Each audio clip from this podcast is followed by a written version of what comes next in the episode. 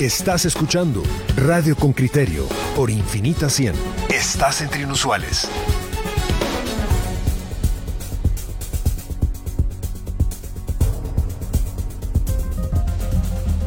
Coyuntura.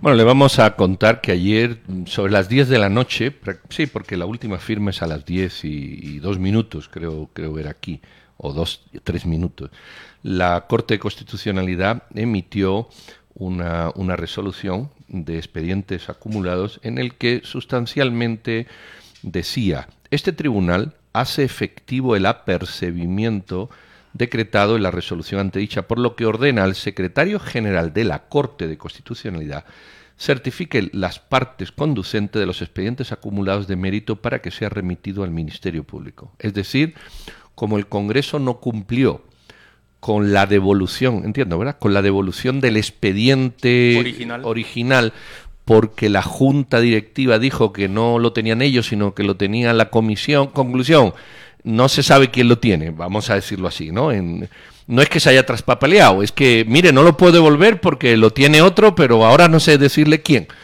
Eh, pues la Corte dijo, bueno, como ustedes no han cumplido, eh, le digo al secretario, supongo que no lo ha hecho todavía porque esto fue a las 10 de la noche, eh, le digo al secretario de la Corte que certifique a las partes lo conducente para que sea remitido al Ministerio Público y de ser así, pues la patata llega ahora al Ministerio Público que, que, que tendremos que ver y eso vamos a intentar averiguarlo ahora, qué tiene que hacer cuando esto ocurra. Lo que yo entiendo es que mm, la Corte de Constitucionalidad le está diciendo al Ministerio Público, el Congreso, su Junta Directiva, ha desobedecido una orden dictada por esta Corte. Eso es punible en, en nuestra ley. Arranque usted con las investigaciones y Exacto. proceda como corresponde, que en este caso como corresponde significa que tiene que... iniciarse trámite de antejuicio, De antejuicio. Para, para los diputados. Los diputados, por supuesto, Que están... ellos mismos, no, aquí es la Corte, ¿no? La Están protegidos porque la Corte Suprema de Justicia, que le ha declarado en cuatro ocasiones el no levantamiento de antejuicio a Felipe Alejos, pues muy probablemente va a favorecer también a, a, los diputados. Recuerde usted que aquí hay una especie, como lo veo yo, de compadre hablado entre esa Corte Suprema de Justicia y el Congreso, la Junta Directiva del Congreso de la República, que están actuando en conjunto en contra de la Corte de Constitucionalidad. A mí me parece también que la investigación debería orientarse hacia cómo se terminó integrando esa Corte Suprema de Justicia que resolvió eh, iniciar proceso también de antejuicio contra los magistrados de la Corte de Constitucionalidad, porque entiendo que ante la inhibitoria de 12 de los 13 integrantes de la Corte Suprema de Justicia, se pasa según el artículo 177 ¿Qui- de ¿Quién la fue ley- el que no se inhibió? eh, eh, es una magistrada. Dina, no. No, no, no, no, no, no, de Corte Suprema de Justicia. Hay una magistrada que no se inhibe, pero que luego no integra la Corte. Y luego arrancan el proceso para llamar a una serie de, de, presidentes de salas eh, de apelaciones. El procedimiento dice que se tiene que buscar a todos los presidentes de salas Sí, de, y si de- no, pasa a los y vocales. si no, se pasa a los vocales. La corte terminó integrada por vocales primero y segundo, sin que se hayan registrado todas las inhibitorias de presidentes de salas, que hay 42 salas. A mí me parece que hay una integración eh, eh, No- no- no dolosa completa de la, ley. de la Corte Suprema de Justicia para actuar en contra de la Corte de Constitucionalidad y por lo tanto su actuación sería, sería nula. Pero eso también tiene que investigarse. Eh, hasta ahorita solo ha habido registro de 24 inhibitorias y no de y no de las 36 o 38 que se requeriría. Todo eso tiene que, que investigarse, pero mm, de vuelta, oyentes con criterio, yo lo veo como un ataque directo de la Corte de, mm, de la Corte Suprema de Justicia y del Congreso, de la Presidencia del Congreso de la República, en contra de la Corte de Constitucionalidad que resolvió frente al amparo planteado por el Ministerio Público que no se podía elegir a las personas que querían elegir eh, o como los querían elegir en, en, las, en la futura integración de cortes. Por cierto, entre aquellos magistrados que actuaron contra la Corte de Constitucionalidad se encuentran candidatos a integrar esas cortes que quedarían excluidos por haber sido señalados de reuniones o de pláticas con Gustavo Alejos. Usted ve a dónde nos llega la permisividad por años del tema de la corruptela. pues a esto nos lleva.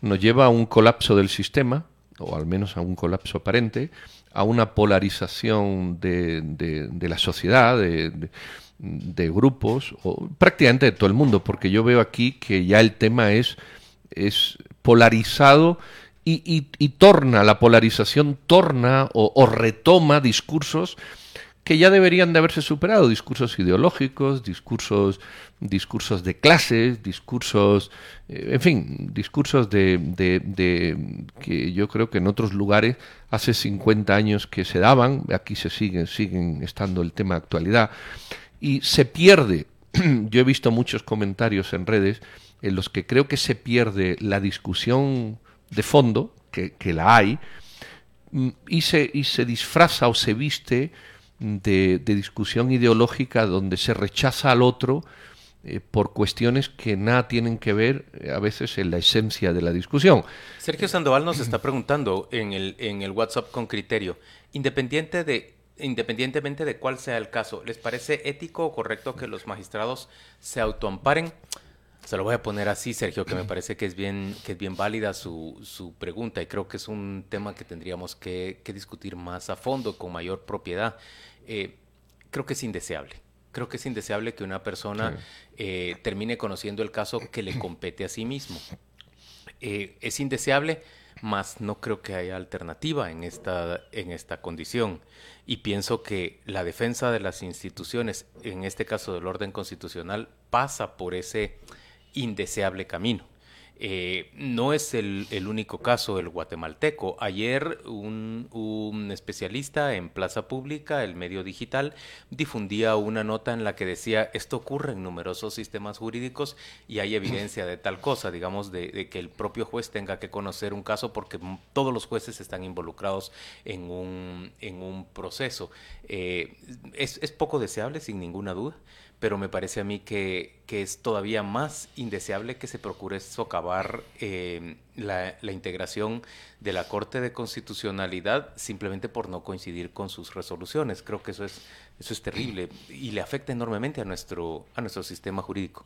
Eh, lo, que yo no sé es, siguiendo ese, ese razonamiento que tú pones sobre la mesa, ¿por qué la Corte de Constitucionalidad no excluyó a los, a los señalados y lo hizo con los suplentes? Que, lo podía haber hecho. Entiendo que hubo, que hubo excusas de una parte de los suplentes, por lo menos eh, notificaron que el señor Henry Comte, que era uno de los suplentes, se había excusado.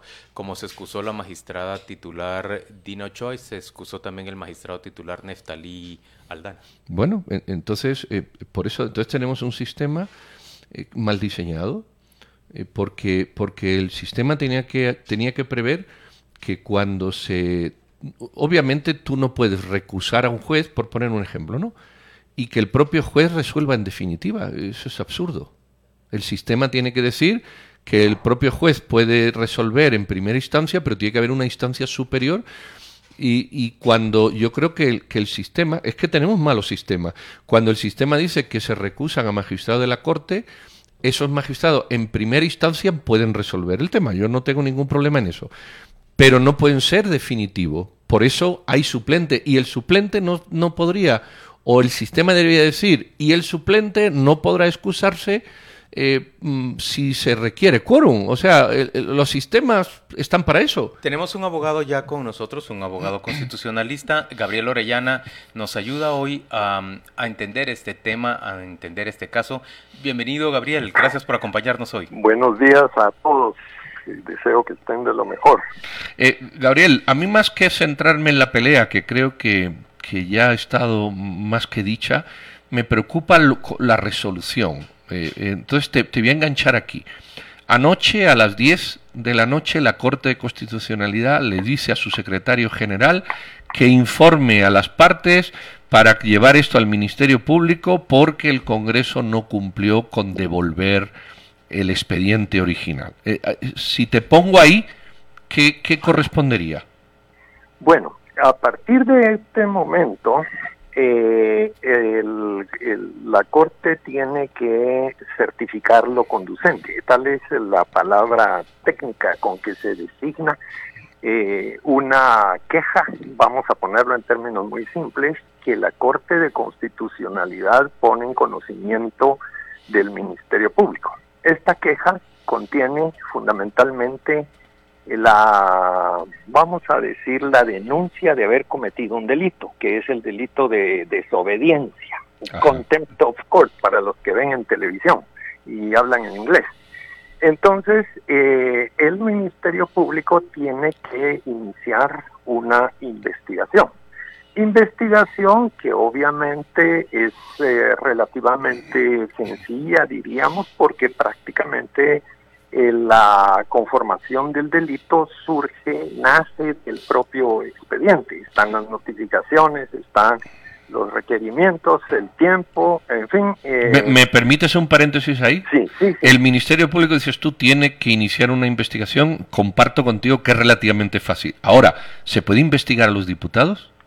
Ese es, ese es el otro punto, porque acá eh, ellos gozan del derecho de antejuicio, gozan de un privilegio de irresponsabilidad por la manera de manejar los asuntos en el ejercicio de su de, su cargo, pero también acá entra en juego eh, un requerimiento que en su momento le formuló el Tribunal Constitucional y que recordemos que el Tribunal Constitucional se rige por una ley que según la propia jurisprudencia que se ha ido asentando a lo largo de los años, eh, es parte de la propia constitución. Entonces, sí, el caso, el caso es inédito en la historia de Guatemala, por lo menos en, este, en este sentido. Hay un antecedente, tenemos que recordarlo, pero fue muy burdo, pero al fin y al cabo es tu Guatemala, gózala, pero tienes que recordar que en la época, en el año 1954, el Congreso de la República, de buenas a primeras, eh, destituyó a varios magistrados de la Corte Suprema de Justicia, que en ese tiempo era el Tribunal Constitucional, por el solo hecho de haber admitido un amparo para su trámite. Se trataba de la ley de reforma agraria. Pero el punto, el licenciado Arturo Gerbruger en, la Corte Suprema en aquel. don Vicente Rodríguez, exacto, tienes razón, Juan Luis, y, me falta uno más, pero, pero es, ese es el caso. Es el único, tal vez, eh, eh, precedente histórico que, que donde se haya dado algo, algo de este calibre. Entonces el gobierno de Jacobo Arbenz procura deshacerse de la Corte Suprema de Justicia porque como Tribunal Constitucional va en contra de sus, de sus disposiciones. Mutatis mutanti, estamos frente al mismo caso, Gabriel. En cierta forma sí, porque recordemos que acá tenemos más que todo lo que podría describirse como una una, una polémica más más que jurídica de visos muy políticos, muy politizados. Y obviamente estamos también con un conflicto de poderes que, que pocas veces se había dado y que lamentablemente se está dando por, eh, yo diría, injustificadamente, ¿verdad? Pero... Lo que pasa, Gabriel, que estamos en el marco teórico tú expones el marco, el, marco teórico, efectivamente hay en el marco teórico un, hilo conductor perfecto, no, no, no, te puedo reprochar nada. Ahora vamos al ejercicio de lo práctico. Eh, eh, ¿quién, ¿Quién, cuando yo le digo al Congreso Corte de Constitucionalidad, mire, o al Ministerio Público, eh, le, le comunico lo conducente contra el Congreso, y el Congreso dice, bueno, yo no puedo, yo tengo antejuicio, a mí no, nadie me puede, nadie me puede investigar. Eh, y el Ministerio Público puede hacerlo o no hacerlo. Si lo hace, puede ser señalado de, de, exceso de funciones. Si no lo hace porque hay antejuicio, el tema se paraliza. Es decir, en el marco teórico está bien, en el marco práctico yo veo que aquí nadie puede dar un puñetazo sobre la mesa entendiendo por tal que se ejecuten las cosas, sino que todos van a decir, uno va a decir, a mí no me puse a investigar, otro va a decir, mire, yo no lo puedo investigar, otro va a decir, investiguelo, pero al final de cuentas nos quedamos en una retórica. Fíjate, Pedro, que tienes mucha razón. Y cuando tú estabas hablando me hiciste recordar un otro precedente parecido en el tema de que prácticamente es un pulso eh, de, político en este caso y es cuando el golpe de Estado de Jorge Serrano, que nadie publicaba, o mejor dicho, el diario oficial no publicaba la sentencia de la Corte de Constitucionalidad porque era vital para que produjera sus efectos y derogara la, el estatuto o, las normas fundamentales de gobierno que había promulgado Jorge Serrano. Entonces, en este caso, eh, se recordarán ustedes que prácticamente el que tuvo que actuar como fiel de la balanza y que decidió el destino de, y el desenlace del golpe de Estado en favor de la institucionalidad fue el ministro de la Defensa. ¿Se acuerdan? Ahí, claro. ahí, claro, ahí está el puñetazo sobre la mesa, pero, pero ahí no quería yo llegar, y menos hoy, que es 30. Sí, no, fíjate que tú, eh, pero pero quiero decir que eh, lo, lo que yo voy es en apoyo de tu tesis. Yo sé, yo sé, yo sé. Tenemos que ver que acá eh, prácticamente eh, bueno, si retornamos al marco teórico, eh, en Estados Unidos uno de los más grandes y connotados tratadistas le dijo al Poder Judicial que era el menos dañino de los tres poderes y el más inocuo, porque no tenía poder de hacer valer sus, sus decisiones. Y, y acá pues estamos posiblemente entrando en una etapa histórica donde vamos a ver qué, qué sucede, pero pero el caso en sí es novedoso, interesantísimo y lamentable. Sí, es muy dañino para, para la certeza jurídica que puede ofrecer el país. A ver, Gabriel, eh, lo más probable que ocurra es que el Ministerio Público plantee eh, acciones de antejuicio en contra de, de los diputados tras la orden de la Corte de Constitucionalidad, pero que estos eh, que tienen acuerdo con la actual Corte Suprema de Justicia pues se encuentra en protección de parte de la Corte Suprema de Justicia. Eh, diríamos que se queda todo en una especie de, empate o de balance de fuerzas y la Corte de Constitucionalidad se mantiene en, su posición hasta abril próximo, cuando habrá de, de, remozarse, de, de, reintegrarse la Corte de Constitucionalidad, pero de aquí a abril es obvio que la Corte pierde, que la Corte pierde efectividad que el sistema jurídico entra en una gran inestabilidad, que cualquier resolución de la Corte Suprema de Justicia que sea eh, recurrida ante la Corte de Constitucionalidad puede ser, eh, digamos, mm, eh, revertida por la Corte de Constitucionalidad, pero desobedecida sin consecuencias por la Corte Suprema y por el propio Congreso. el orden jurídico se pierde en términos generales sí, con el consiguiente desprestigio le agregaría yo. Ahora, hay una cuestión que está por verse y que me, al menos me motiva a mí la curiosidad de ver cuál va a ser la actitud del Ministerio Público en los próximos días.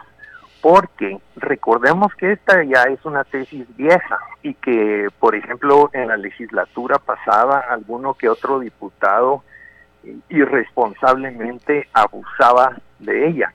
Pero es el hecho de que aquí se podría decir que la actitud del Congreso es un delito infra, infragante y por lo tanto no hay necesidad del antejuicio, sino de proceder directamente con la orden de captura porque el, el delito está cada día que pasa, cada día se comete. ¿A quién tendría, quién tendría esa tesis que tú pones que, que, es más factible que la que yo insinuaba y tú también apoyabas?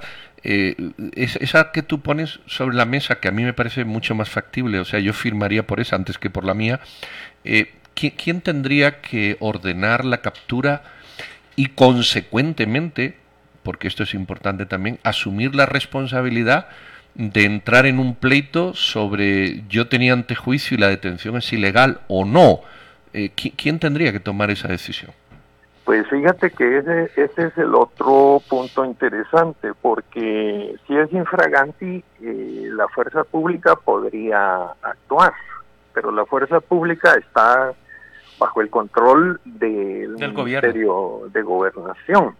Y recordemos que, por ejemplo, el ministro de Gobernación es una persona muy avesada en derecho, muy conocedor del proceso penal desde su juventud.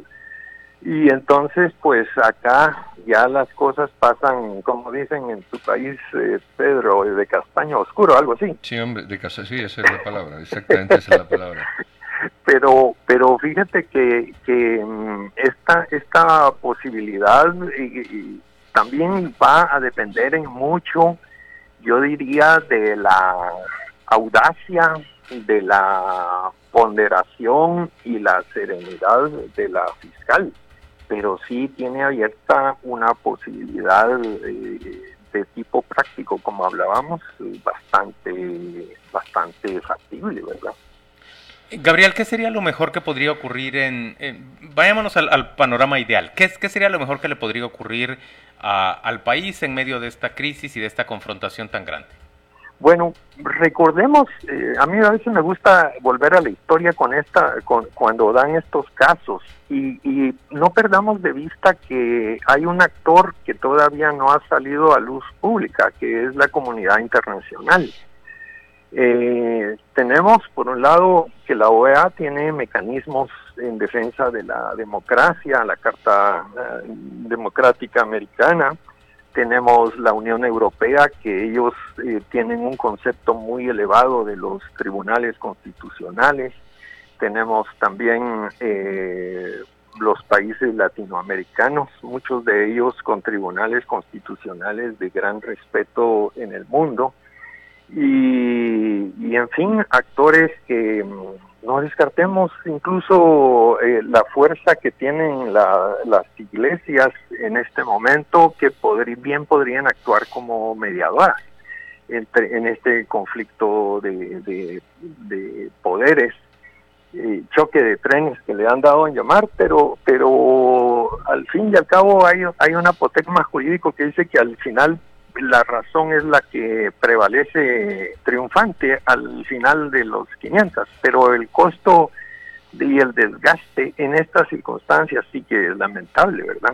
Triste que todas las opciones posibles, digamos, se alejan de, de bueno, de, de la capacidad del propio sistema de, de, resolver sus conflictos y recurren a, a factores externos, ¿verdad? Eso es, Fíjate que sí, lo, lo, lo, lo, malo sí, es, es muy cierto, pero es que también yo creo que más que el sistema, que el sistema tarde o temprano bien puede funcionar cuando hay buena voluntad, el problema es la incapacidad, lo digo con todas las palabras, que veo yo en muchos políticos, donde sencillamente aquí se les ha vuelto una cuestión de, de sobrevivencia.